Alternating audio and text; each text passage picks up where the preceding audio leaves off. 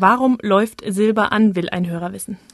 Ja, es klingt wie ein Widerspruch. Silber gilt als Edelmetall und Edelmetalle heißen ja deshalb so, weil sie beständig sind und zum Beispiel nicht rosten, also nicht oxidieren. Trotzdem kommt es vor, dass Silber anläuft und dieses Anlaufen ist auch eine Form der Oxidation.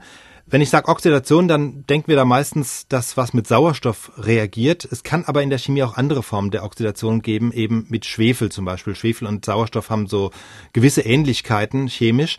Und das passiert mit dem Silber unter bestimmten Bedingungen. Und vor allem ist es dann Schwefelwasserstoff, der das Silber angreifen kann. Schwefelwasserstoff, chemisch H2S, also nicht H2O wie bei Wasser, sondern H2S.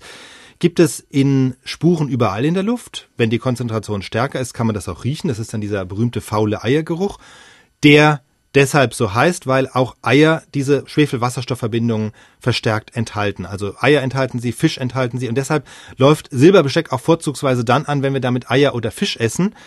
Denn in dieser Konstellation passiert es eben, dass die Oberfläche des Silbers aus dem Schwefelwasserstoff den Schwefel wegnimmt und daraus sozusagen Schwefelsilber entsteht, also chemisch gesehen Silbersulfid. Und das hat dann diesen bräunlich-schwarzen Farbton, den wir dann als angelaufen bezeichnen. Das ist also überhaupt nicht giftig oder gefährlich, es sieht eben aber einfach nur nicht so schön aus.